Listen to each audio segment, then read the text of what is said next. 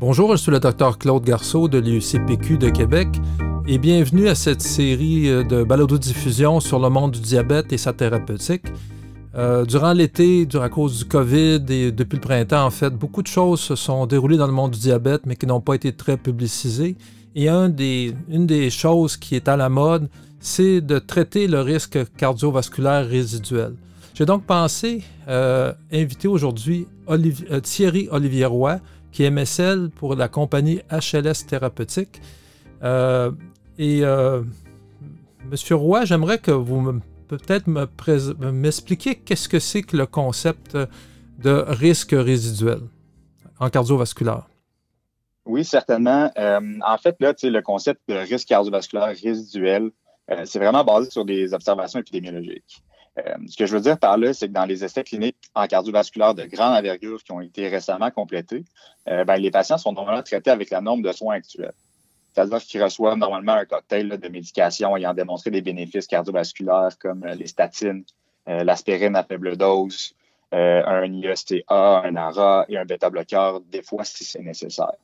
mais la plupart du temps, le, LDL puis la pression artérielle sont à cible, puis le contrôle glycémique est adéquat malgré ça, ben, il y a quand même une portion significative de la population euh, de toutes ces études-là qui ont quand même des événements cardiovasculaires. Euh, fait qu'il y a donc un risque là, vraiment qui persiste à ce niveau-là. Euh, cette observation-là, ben, ça suggère que la progression de la maladie en soi est vraiment multifactorielle. Euh, fait que c'est encore possible d'ajouter une couche, même plusieurs couches de protection supplémentaires. Euh, normalement, le, le, taux d'événement varie généralement selon le type de patient inclus, la durée du suivi et tout ça. Euh, c'est généralement accepté que les patients avec une maladie cardiovasculaire établie et les patients diabétiques de type 2 ont un risque cardiovasculaire supplémentaire. Pour les sceptiques, j'ai fait une petite recherche sur le sujet. Un petit article qui a été publié dans Diabetes Care, la livraison euh, prochaine, nous montre qu'en Écosse, 70% des patients ont un risque résiduel élevé des diabétiques adultes, puis que le risque d'événement par année sera 1,5 à 2,8% ce qui émet un risque élevé. Donc, j'aimerais ça que tu nous parles maintenant peut-être des études antérieures qui ont découragé les médecins à traiter les patients avec des triglycérides élevés autres qu'avec une statine. Oui, ben c'est ça. En fait, euh, il y a eu les fibrates et la niacine. Euh, c'est deux options thérapeutiques qui réduisent efficacement les triglycérides plasmatiques. Euh, sauf que l'effet cardiovasculaire des phénofibrates, ça a été utilisé beaucoup là, dans deux essais cliniques de grande envergure. C'était les études Field puis Accord. Euh, mais ces études-là, ils concluaient, incluaient des patients diabétiques sous statine avec et sans maladie cardiovasculaire établie. Sauf qu'il n'y a vraiment eu aucun bénéfice cardiovasculaire qui avait été démontré euh, au terme du suivi. Euh, même là, il y a une méta-analyse de cinq différentes études qui avaient utilisé des fibrates comme stratégie de prévention cardiovasculaire, qui suggère que la sous-population de patients avec les triglycérides élevés, des niveaux d'HDL bas, pourrait bénéficier davantage du traitement que les autres populations étudiées. Euh, fait cette littérature-là suggère d'avoir euh, des triglycérides élevés. C'est un marqueur de risque cardiovasculaire qui persiste sans pour autant être un facteur de risque modifiable.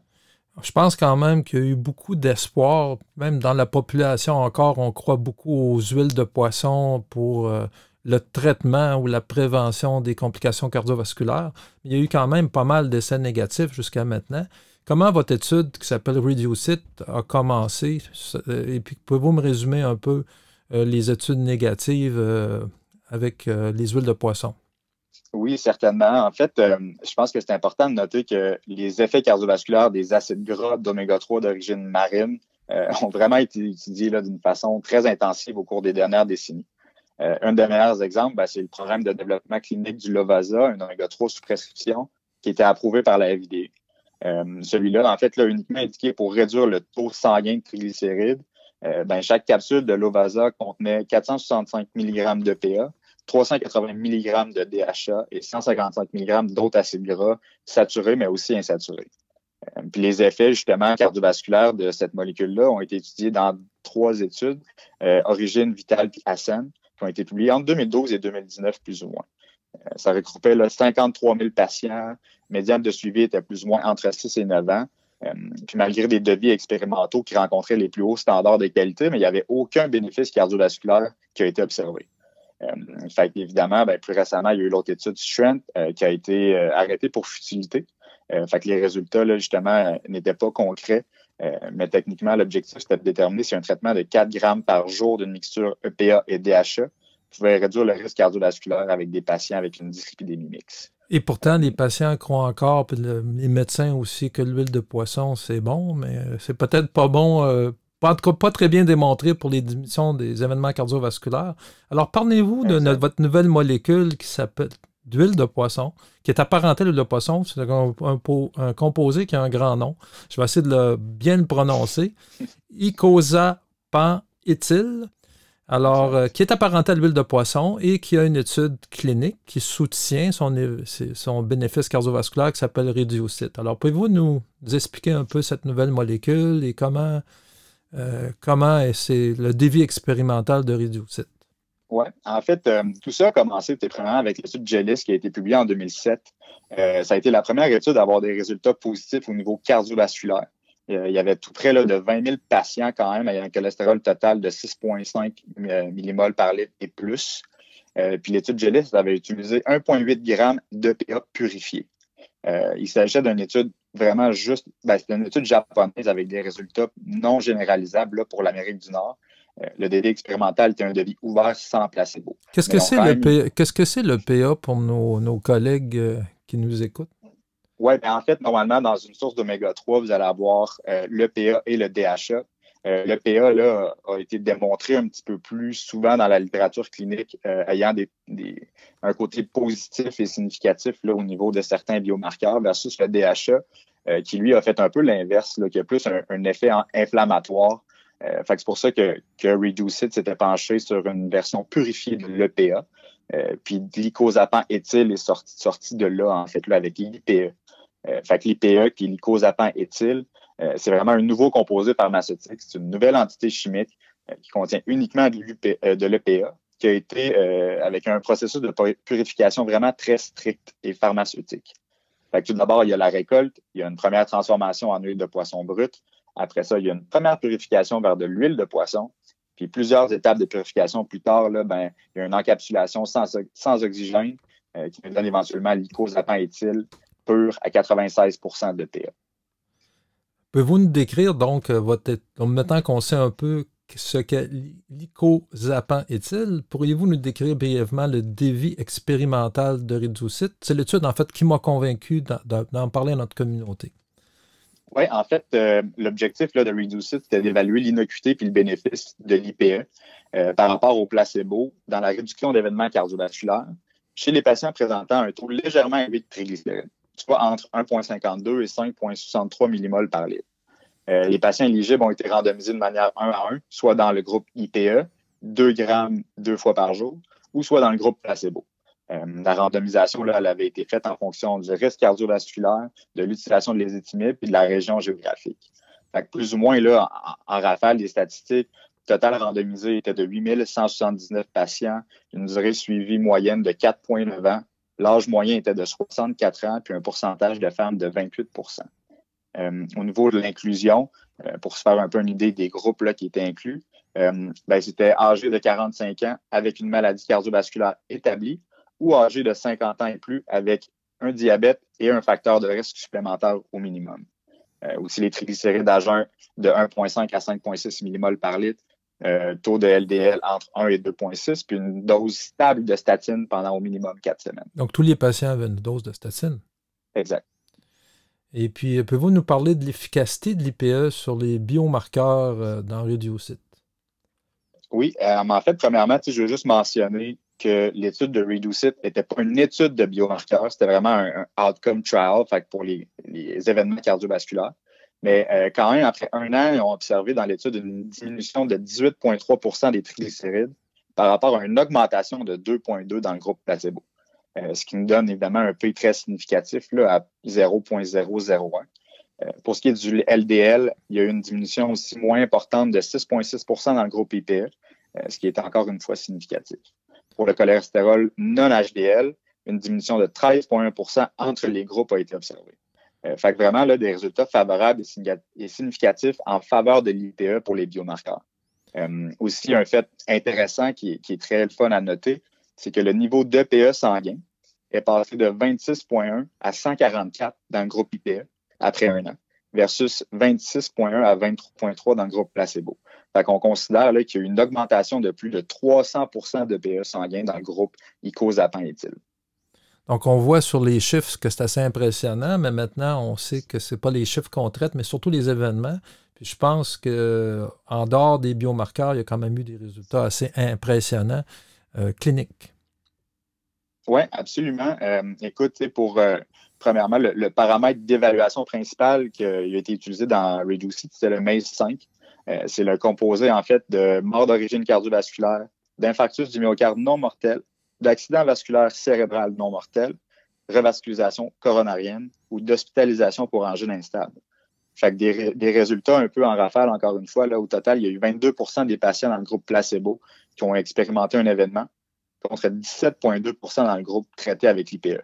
Ça constitue une réduction du risque relatif de 25% puis un NNT, un Number Needed to Treat, de 21 euh, normalement, là, c'est quelque chose qui ne se voit pas souvent, honnêtement, en, clinique cardiovasculaire comme ça. On parle normalement dans, des études comme ça de NNT en bas de 50 ou dans les environs de 50. Fait que là, avoir 21, c'est vraiment impressionnant. On a vraiment, on voit ici la notion de risque résiduel qui était quand même importante chez des gens qui étaient déjà bien traités auparavant. Exactement. Exactement. Puis il y a aussi ben, le, paramètre d'évaluation secondaire. Euh, qui était le MACE 3, qu'on considère souvent comme le hard MACE, qui est la mort d'origine cardiovasculaire, euh, l'infarctus du myocarde non mortel, puis un AVC non mortel. Puis encore une fois, ici, là, il y a 14,8% des patients dans le groupe placebo avec un événement versus 11,2 dans le groupe avec l'IPE. Euh, fait que ça nous donne une réduction du risque relatif de 26 puis du risque absolu de 3,6 Fait que, le, le hard MACE, c'est vraiment impressionnant. Puis si on prend ces critères-là, mais individuellement, l'IPE, l'icosapent éthyle, a diminué de 31% les infarctus du myocarde, de 28% les AVC, de 20% les décès d'origine cardiovasculaire. c'est vraiment intéressant de voir, surtout que c'est vraiment consistant dans les différentes populations euh, à travers l'étude. Donc, une très bonne étude qui a été publiée dans quelle revue? Ça a été publié dans le New England Journal of Medicine. Rien de moins. Donc, ça m'a convaincu, moi, la lecture de l'article. C'était une étude qui était très bien faite. pour les sceptiques, je vous recommande euh, la lecture et l'éditorial qui vient avec l'article. Mais on va aller du côté pratique euh, avec euh, le, médicament qui s'appelle le Vascepa. Peut-être que je le prononce mal. Mais pour quel type de population ce médicament euh, devrait être prescrit et comment on le prescrit? Le ABC, le bread and butter de cette médication-là. oui, en fait, là, VASEPA actuellement, c'est indiqué pour, euh, pour réduire le risque d'événements cardiovasculaires, évidemment. Euh, chez les patients qui sont traités avec des statines qui présentent un taux de triglycérides élevé, à risque élevé d'événements cardiovasculaires. C'est soit une maladie cardiovasculaire établie ou, comme on a discuté un petit peu, un petit peu avant, le diabète est au moins un autre facteur de risque cardiovasculaire.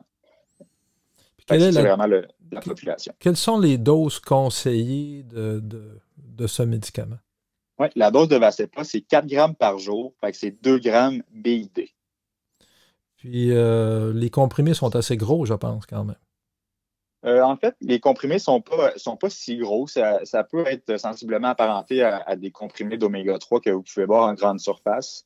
Euh, évidemment, le, ce qui est à l'intérieur du comprimé est vraiment tout autre chose. C'est le seul euh, comprimé, en fait, comme ça, apparenté à des huiles de poisson qui peut être euh, prescrit.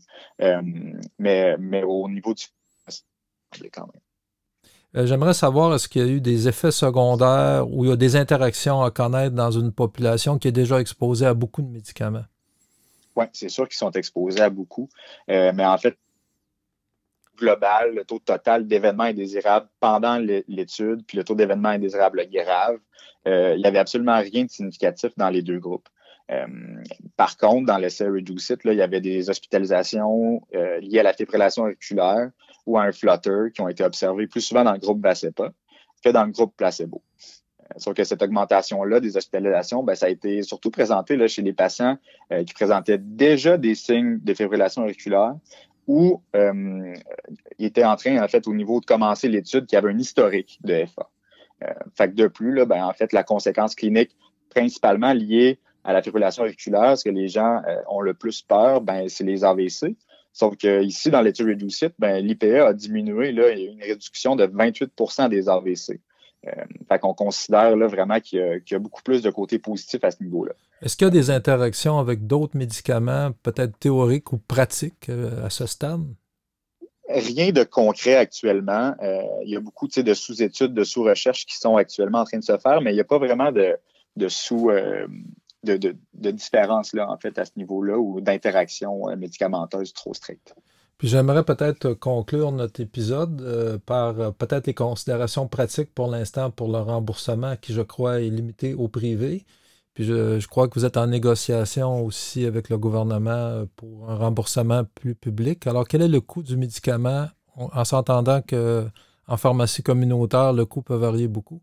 Et puis quel est le pourcentage de couverture par les assurances privées? Oui, c'est sûr que c'est un médicament qui peut être euh, qui peut être vu de cette façon-là. En fait, pour l'instant, il n'y a pas de remboursement public avec la RAMQ pour le Québec. Euh, la CADUT a récemment, par contre, donné une réponse positive pour Vasepa. Euh, puis l'INES a vraiment reconnu la valeur clinique de la molécule. Fait qu'on est en négociation avec les différentes instances gouvernementales actuellement. Normalement, je vous dirais que c'est un 12 à 18 mois une fois que l'indication a été obtenue par Santé Canada. Euh, c'est normalement la norme, ce qui nous amènerait plus ou moins dans le début 2021. Euh, mais en attendant le remboursement public, on est vraiment dans la majorité des grandes assurances privées. Euh, on a aussi un programme d'assistance pour les patients. Euh, pour ça, c'est beaucoup plus les représentants d'HLS qui peuvent vous répondre au niveau euh, prix concret, carte d'assistance au programme et tout ça. Euh, fait que s'il y en a qui ont des questions à ce niveau-là, je vous invite là, à contacter votre représentant HLS thérapeutique pour avoir un peu plus d'infos au niveau du prix puis des détails de la carte d'assistance. Alors, parfait. Alors, je vous rappelle, mes collègues de comité de pratique en diabète, de la région de Québec. On a parlé aujourd'hui du risque résiduel. On a vu un nouveau composé assez fantastique pour traiter les triglycérides euh, et euh, qui diminue les événements cardiovasculaires, qui est en fait un, isolat ou encore un concentré de certains de principes actifs dans l'huile de poisson avec une étude cardiovasculaire assez extraordinaire. Et euh, je crois qu'on aura, on va rediscuter lors d'un prochain événement du risque cardiovasculaire. On sait qu'on a d'autres façons de réduire le risque. On a déjà parlé amplement de l'utilisation des GLP-1 ou des imiteurs de la SGLT2 indépendamment du taux d'hémoglobine glyquée. Et on verra aussi dans une autre étude qu'on peut, dans certains cas, utiliser euh, des, anticoagulants oraux, euh, des NACO, à faible dose pour traiter certains de nos patients. Alors, des développements importants en diabète, qui est vraiment euh, une discipline euh, qui change sans arrêt. Je vous remercie de l'intérêt que vous avez porté à cette euh, série. Je remercie à M. Roy, de qui est MSL pour HLS Thérapeutique. Et je rappelle à nos auditeurs qu'il y aura possibilité d'accréditation de cette, de cette balado-diffusion en faisant le petit outil en ligne qui vient habituellement euh, suite à ces épisodes et que vous sera euh, envoyé euh, par les emails habituels. Alors, je suis Dr. Claude Garceau de CPQ. Je vous remercie de votre écoute et à bientôt.